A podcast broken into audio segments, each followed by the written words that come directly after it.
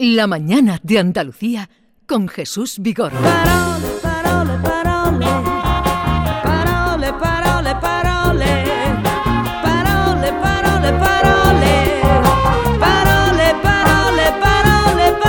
Está por aquí como cada miércoles eh, Carmen Camacho. Buenos días, nuestra poeta de guardia. ¿Qué tal? Buenos días, Jesús. ¿Cómo Estoy muy estás? bien. ¿Y tú? Me ¿Cómo alegro estás? de verte. Bien, bien. Bien, ¿no? Vamos tirando. Muy bien, muy bien.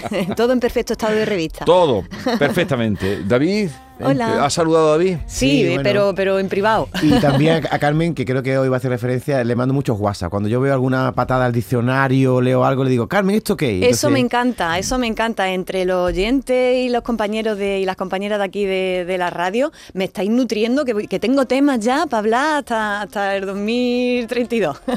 ¿Por dónde vamos hoy? Pues vamos a comenzar precisamente con la noticia, refrescante al menos para mí, de que hemos dejado atrás el veranillo de este, el enésimo veranillo de este año, que ha sido el largo veranillo de San Martín y que no ha tenido la semana pasada con temperaturas de 26 grados para arriba. Traigo este asunto para dejar aquí constancia de que veranillo no es solo diminutivo de verano sino que en el diccionario veranillo tiene entrada propia. ¿eh? Es una palabra, por supuesto, derivada de verano, pero con tal entidad eh, tiene esa palabra que se le ha concedido su propio apartado. Casi ningún diminutivo de palabras tiene entrada en el diccionario, ¿verdad? Pero veranillo sí. Y, la, y la, la definición de veranillo, dice el diccionario que es... Veranillo, tiempo breve en que en España suele hacer calor durante el otoño. Ejemplo, el veranillo de San Miguel, el veranillo de San Martín. Ya ven, tenemos una palabra específica en el diccionario para esto, con carta de naturaleza propia. ¿Y qué hemos hecho últimamente en un ataque feroz de tontería? Hemos inventado una palabra horrenda para definir más o menos esto mismo. ¿Cuál es? Eh, ¿Se os viene qué, qué palabra? No utilizamos el veranillo a veces, utilizamos qué, qué palabra. La de esta de Veroño, Veroño, que es, Veroño, que es una Veroño, cosa horrible, qué cosa horrorosa. más horrorosa, por Qué Dios. poca gracia. Veroño es un acrónimo formado a partir de las voces verano y otoño, que se usa coloquialmente para referirse al periodo inicial del otoño en el que aún se mantienen temperaturas propias del verano. No exactamente lo mismo que veranillo, pero, pero vamos, casi casi, ¿no? La palabra veroño, por supuesto, no está en el diccionario, pero la Real Academia Española sí que la ha admitido en su observatorio de palabras. Advierte la Academia que el hecho de tenerla ahí no implica necesariamente que la acepte. Espero que no. Pero, pero- bueno, si has aceptado ya, puto, defender España como animal de compañía, no sería raro que un día nos despertáramos con la noticia de que Veroño, que rima con todo, está en el diccionario. Que se vaya ya todo el veranillo, por Dios, que nos refresquemos. La niña Claro, me llama Niña de Fuego porque esto ha sido no para con el Pony. Bravo. Los Pony. Los pony maravillosos. Y vamos ahora a una cuestión que se nos quedó la semana pasada en el tintero y para la que, atención, atención, querido y querida oyentes, voy a necesitar vuestra colaboración. A ver, la semana pasada estuvimos viendo la palabra empernacarse, Sí, sí, sí, que sí. significa en muchas partes de Andalucía abrirse de piernas para subirse y sentarse sobre algo, ¿no? En un caballo, en un pollete, en una silla, ¿no? Y yo dije aquí que, eh, a propósito de esto, que subirse a los hombros de alguien, en mi pueblo se dice subirse en bomborombillo. Eh, y que la palabra esta, que la miré, está en el diccionario y dice el diccionario que es propia de Andalucía. Ajá. Y subirse a la espalda de alguien, yo le digo subirse en cuesta. ¿Vosotros cómo Sí. le decís? En subirse en A cuestas cuesta, era... eh, en A hombro- costaleta. a- sí. En costaleta también digo yo, ¿no? Pero sé eh, que esto de subirse en cuesta o en los hombros de alguien se dice de muchas maneras en Andalucía, ¿eh? He estado investigando y en Cádiz se dice de una manera muy divertida. Y, pero es que en Huelva hay una palabra que me he quedado flipada, a ver si sale porque es una maravilla, si no la digo yo. Las palabras que me mandasteis por WhatsApp la semana pasada no las hemos podido escuchar porque hubo un problemilla técnico. Así que os vuelvo a pedir eh, lo siguiente. La pregunta es muy sencilla. ¿Cómo le decís en vuestra tierra a subir a alguien en hombro o a subir a alguien a la espalda? ¿Vale? Suelen ser palabras distintas para subir en cuesta, en, en la espalda y que para subir en hombros. Pero bueno, ¿cómo le decís? Pues eh, para complacer a Carmen, manden ya sus respuestas o sus versiones de esas palabras al 670-940-200. ¿Cómo se llama subir o cómo se llama a subir a alguien sobre los hombros y cargar a alguien sobre las espaldas para jugar o para trasladarlo? Eso. 670-940-200 para complacer en la investigación y ayudar a Carmen. Que creo que son dos conceptos distintos. Una cosa es en la espalda y otra Sí, en los hombros. Y- eh, Son, son distintas, son pero distintas. tienen palabras distintas también y, y muy variadas, lo vamos a ver. ¿eh? Subir en, eh, en colombrillos. En, en Colombrillos. En Colombrillos. En Colombrillos, una oyente. eh, en Colombrillo, por eso por lo Instagram, menos cuando yo era chico, ahora me ha venido Es a, que- a es la que cabeza. se parece- Subir en Colombrillo, sí. Sí, sí, Se parece, Se parece a bomborombillos. A bomborombillos, pero es que una, una oyente nos manda por Instagram, Charo Carmona, nos dice que eh, ella lo ha llamado siempre subir en cucurumbillos. Cucurumbillo. Pues algo Y tú has ronda dicho por ahí, co- colombrillo. colombrillo. Y Yo siempre era subir en colombrillo. Qué bueno, qué bueno. Y a subir a la espalda ya os digo, yo digo costaletas, en costaletas también, pero bueno, es que hay un montón de palabras, ya las veremos si, si nos las mandan y si no las cuento yo. Pues bueno, mientras nos van llegando vuestros WhatsApp, vamos a resolver algunas otras cuestiones y dudas que tenemos pendientes. Vámonos, cargó. La luna te besa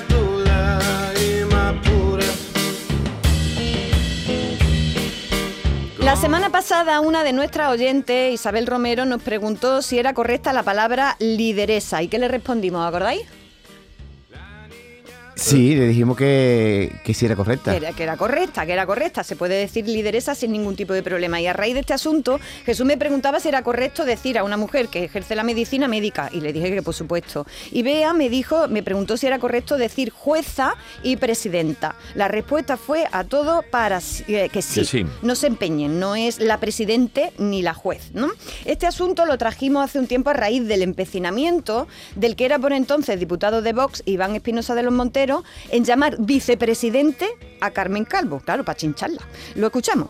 La persona que preside es presidente, se pongan como se pongan, y la persona que vicepreside es vicepresidente.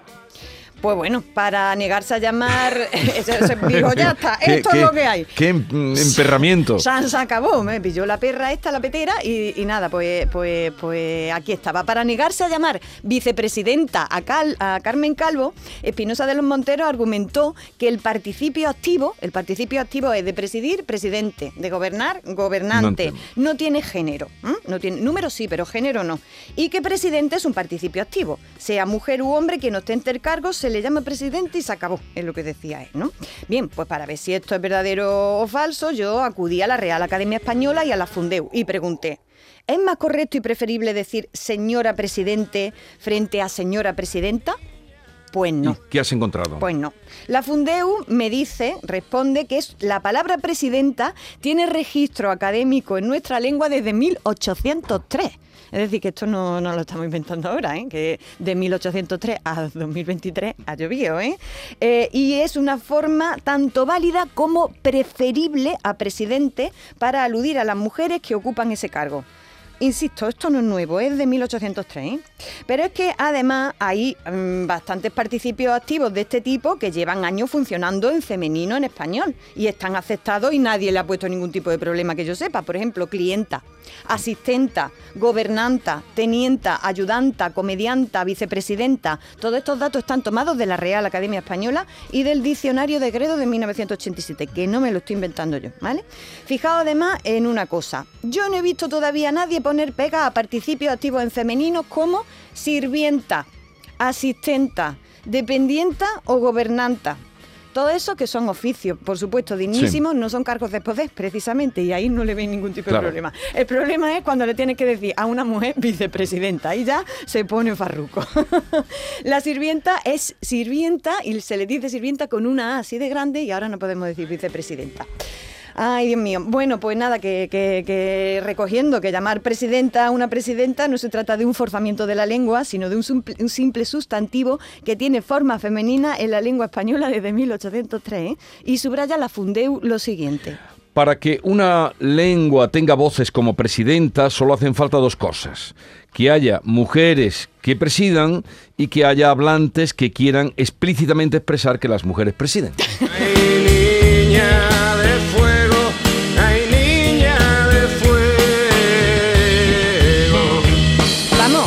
claro no lo puede contar la Fundeu. Y vamos ahora con el caso de jueza. ¿Se le puede llamar jueza a una mujer que tiene autoridad y potestad para juzgar y sentenciar o le tenemos que llamar juez? Pues nos vamos del tirón a la Fundeu, que es a quien tenemos que preguntar. A ver qué nos cuenta. La forma jueza es preferible a juez cuando se aplica a una mujer. Eso. Clarísimo. La Fundeu nos explica que el diccionario recoge juez y jueza como la forma masculina y femenina respectivamente. ¿Vale? Aunque aclara que para el femenino también se usa la variante juez, no parece que haya motivo para no usar o incluso para no preferir jueza cuando el referente es una mujer. Aclarado queda, y lo dice la autoridad académica que como ustedes saben no se caracteriza precisamente por el feminismo radical. y por último, tengo que decir eh, que eso de sustituir ente por enta, dependiente por dependienta, para feminizar oficio, ha triunfado en algunos casos. Por ejemplo, tri- eh, sirvienta, triunfo total, dependienta, infanta, mientras que para otros no ha cuajado. Por ejemplo, escribienta no se dice, no ha No. cuajado en el idioma, ¿no? O gerenta, por lo menos en España no, No, ha triunfado, aunque en gerente- América sí, pero gerente, no, solemos decir gerenta, ¿no? Algunas Gerente, han- gerente. han- gerente, eso Gerente. es. Algunos han tenido éxito y se han, y se han instalado en el lenguaje y otros no, ¿vale? Y hay una cosa que me encanta. El sabio pueblo andaluz construye palabras en femenino de este estilo cuando le da la gana y con mucho arte. Por ejemplo, en mi pueblo por lo menos decimos, anda, que mi niña está hecha una estudianta buena. Sí, sí, sí. Y eso es delicioso, ¿no? Incluso yo he escuchado ya cosas que, que son el delirio que es llamar a, a una mujer la hermana mayora de la cofradía. que eso ya es un de, de un delirio creativo excelente. Así que, que nada, en fin, resuelto y explicado lo de presidenta y jueza y mm, vamos con el siguiente asunto. Aquí vamos con lo que decíamos de David. Nuestro compañero David Hidalgo me manda la portada del Mundo donde se puede leer lo siguiente. El frentismo toma el Congreso. Dos puntos. Sánchez con quienes quieren irse de España y Feijó lastrado por Vox. Mm, me pregunta David por la palabra frentismo. El frentismo toma el Congreso. ¿Eso existe? Me pregunta. ¿O han escrito eso porque no les cabe la palabra enfrentamiento? Nivelón, ¿eh? Gracias David porque esta pregunta es muy interesante. ¿Qué pensáis? ¿Frentismo en el diccionario no está? Yo no lo he escuchado nunca. No está en el Muchas diccionario. veces No. en los titulares de la prensa se utilizan palabras más cortas porque no caben, ¿no? Sí, sí, sí, total, total. Entonces, bueno, en el diccionario no venía y de hecho, bueno, me he puesto las pilas mucho, he preguntado directamente a la Fundeu porque no, ¿Y no qué he encontrado dicho? esa consulta. Me ha dicho que es válida. Que es válida, válida. y que se puede usar. Eh, es- es- se trata de, unas de una de estas palabras surgida en el lodo político. Eh, frentismo está compuesto por la palabra frente, que es coalición de partidos políticos, organizaciones, etcétera, y el sufijo ismo, que suele significar doctrina, sistema, escuela o movimiento. La palabra, como digo, no viene en el diccionario, solo la he encontrado en el diccionario de Alvar, que la define como táctica política por la que dos o más organizaciones o partidos pactan entre sí para alcanzar un objetivo común, generalmente de carácter electoral sin pérdida de autonomía para sus componentes. Está, está genial definida. Está ¿eh? muy bien. Sí. ¿Eh? En definitiva, el frentismo sería la tendencia de dos o más partidos a formar un frente común y a polarizar con, con- con el otro, ¿no? Así que para adelante. En cuanto al adjetivo fre- eh, frentista, dice la RAE, que tampoco está, que el hecho de que no esté en el diccionario no significa que haya que censurarlo y dice que se trata de un uso neológico, es decir, de un uso nuevo que aún no se recoge, ¿vale? Dice la Real Academia Española que también se pueden emplear otras expresiones, como por ejemplo enfrentamiento, ¿no? Como estaba comentando, como estaba comentando David. En definitiva, frentismo y frentista son palabras que nacen al calor de la pugna política, que ahora vamos a usar mucho, que todavía no están incorporadas en el diccionario, pero que tiene toda la, pinta de que su uso eh, se va a acabar imponiendo. Fin. Y bueno, vamos a ver, tenemos llamadas de nuestros A ver qué dicen nuestros oyentes sobre eh, cómo le dicen eh, en una expresión popular en su zona a subir a alguien en hombros o en las espaldas o a cuestas. Buenos días, Emilia de Sevilla, San Pablo. Aquí en casa se dice en borombo. Cuando mis niños eran pequeñitos y su padre los cogía aquí entre el hombro y el cuello, en borombo. En Borombo. En Borombo. ¿No habías en oído eso? Borombo. Buen día. Sí, Gracias. claro, en Borombo, Borombombillo, ¿no? Eh, que te Vale. una formación. Yo también lo he escuchado esto de en Borombo. Buenos días, para la ascensión de Carmen Camacho. Mira, eh, os mando el mensaje desde la provincia de Jaén, desde Úbeda concretamente. Eh, aquí cuando te sube a un niño a hombro o a una persona a hombro, se dice subir a pimpirinetes. Pero Venga, un abrazo. pimpirinetes. Hasta luego. Pimpirinete, me encanta. Pero este sí lo tenías tú registrado. No, esta no la... Sí, eh, yo Sí tenía pimpiretes, pimpiretes, pero pimpirinete y además como que es barbaridad. borombombillo, borombombillo, cum, curum, cum, pincho. Tiene pim, pimpirete, me encanta. Buenos días. Por la parte de Cádiz, subirse en la espalda le decimos subirse en borricate. Eh, En borricate. de borrico o de qué Claro, vendrá. Como claro. si reguindado un borrico. Claro, es Pero como ¿cuántas jugar, formas? jugar como jugar a subir a A alguien como si fuera sí. un, un burro, a borricate o en En la espalda mi pueblo se dice a cabritos. Súbete a cabritos. A cabritos. Y es aquí en la espalda, sí. Qué bueno. Hola, ¿qué tal otra vez? Aquí decimos en mi casa coscoleta. Oh. Subí a Coscoleta. caballito, a coscoleta. Coscoleta. Qué barbaridad. Qué chulo, qué chulo. Fijaos que son palabras muy juguetonas, pero es que, tiene, que tienen que ver estas palabras con los juegos de niños, ¿cierto? Buenos días, eh, soy Antonio Mariscal de Montejaque, Málaga. Montejaque. Eh, mira, nosotros eh, aquí en el pueblo, cuando subimos a alguien así en hombro o en, o en o a la espalda, le decimos llevarlo en cuqueta. En cuquetas. En Pero qué cuquetas. barbaridad. Cuánta. Qué bueno, bueno, qué Esa es nueva, esa no la habíamos chulo. escuchado. Atención, provincia de Huelva, que hay una palabra maravillosa, ¿eh? A ver si sale, si no la cuento yo. En cuquetas. Buenos días, de la provincia de Granada. Aquí se dice a caballitos o a columbico. Columbico. Culumbicos. Mira, tiene que ver ¿De- con la de dónde tuya, venía esa? eh, de Granada. Eh, y tú No, decías pero- colombrillo. No, no, no. Era en Colombrillos. En buenos días, de columbitos. aquí de Jerez. En- cuando se subía en la espalda, aquí se dice a cuestas. Sí. Cuando eran los hombros, eh, papahuevos. ¡Ay, qué No chula! sé de dónde vendrá, pero me acuerdo que. ¿Tú- ¿De dónde dices tú que vendrá, David? ¿Papahuevos? Papá que montaba a su hijo y lo ponía en papahuevos. Hombre, Papahuevo. está, está claro que alude a, a que te aplasta un poco los huevecillos, ¿no? Cuando te da ahí en, en el hombro, en el cuello, ¿no? En Huelva, eh, yo desde pequeña he oído que se decía, eh, montame ancamicho. Ahí está. Esa la teníamos. Camichocho. Que viene a ser lo mismo que. Maravillosos. O sea, papahuevo y cabichocho viene a ser lo No, mismo. camichocho. Ah, camichocho. Camichocho, a camichocho. Vigorra, compañía. Aquí en la Puebla de Anfadrique decimos a, los, a la espalda coscoletas y si nos subimos a los hombros decimos a pipirigallo. ¡Wow! Esa la tenía Venga, Pipirigallo. ¿Qué? ¿Cómo una palabra, cómo una acción puede tener? Y Ay, seguro qué que hay más. maravilla, qué En mi maravilla. pueblo decimos a montar eh, a mombrillo. A mombrillos. Mombrillos. Mombrillos, qué maravilla, me por escriben favor. aquí desde dos hermanas de mi pueblo, me dicen a galeota. ¿La habéis escuchado una vez? No, a galeota. pero ¿esto qué es? Eh, yo, yo tengo aquí ¿Esto qué apuntado es? a la Virgen Alta. Pero montarse esto- a la Virgen Alta. o al cabroncillo. Dios mío, ya, ya para A un diccionario. más. Esto es impresionante, esto es impresionante. Pues en mi pueblo, que es Paterna de Rivera, se dice en cogotas. En cogotas. En cogotas. No me digas que hemos Claro, abierto aquí un de, melón. de cogote, ¿no? No Claro. meten el cogote, claro. Y eh, al recostín. Tengo yo aquí apuntado también, ¿eh? Buenos días, Inma desde Bollullos del Condado, Huelva. Nosotros decimos súbeme a cachumberete y me encanta la palabra. Cachumberete. Muero, muero, muero, muero. Cachumberete. Cachumberetes. Qué bonita. ¿Cómo una acción puede tener eh, tantas eh, variables? una en cada pueblo, en cada comarca, Es ¿no? impresionante, ver, es seguimos, impresionante. tenemos más. Sí. Buenos días, aquí en Chiclana, a Camito Camé, no sé qué significado, siempre lo he usado y siempre lo he dicho. Trata Camito Camé, Camito Camé. Camito Camito Camé, Camé. Camito Eh, Camé. vamos a es ir, impresionante. sí, pero vamos a ir cerrando. Sigan enviando que luego Carmen se hará cargo. que la siguiente, pero el siguiente miércoles voy a traerlas todas. Voy a, el, hacer, el voy a recoger. poema, el poema del día. Pues venga. nos vamos con el poema de la semana, que es un poema del el poeta alemán eh, José Oliver. Es un nombre muy complicado de pronunciar, José Oliver, como, como veis, como todos los nombres alemanes. Y es que José Oliver, que es uno de los poetas más importantes de, de Alemania y presidente del Pen Club alemán, está, eh, es hijo de andaluces. Y es la primera vez que se edita en condiciones y se traduce en España.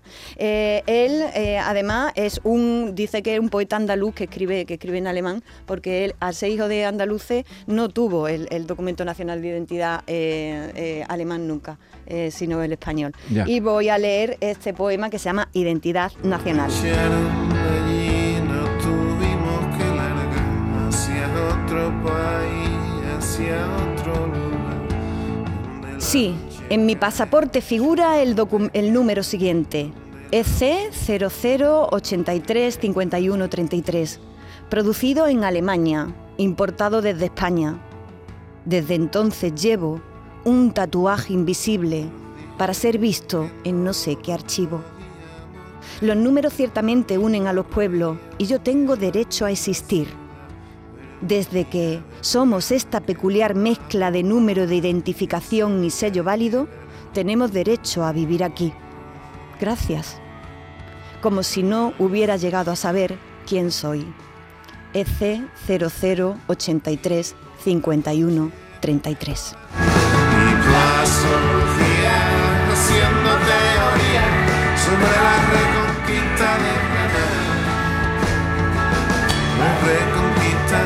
Poeta, hijo de, de andaluces, uno de los poetas más principales de la poesía contemporánea en alemán.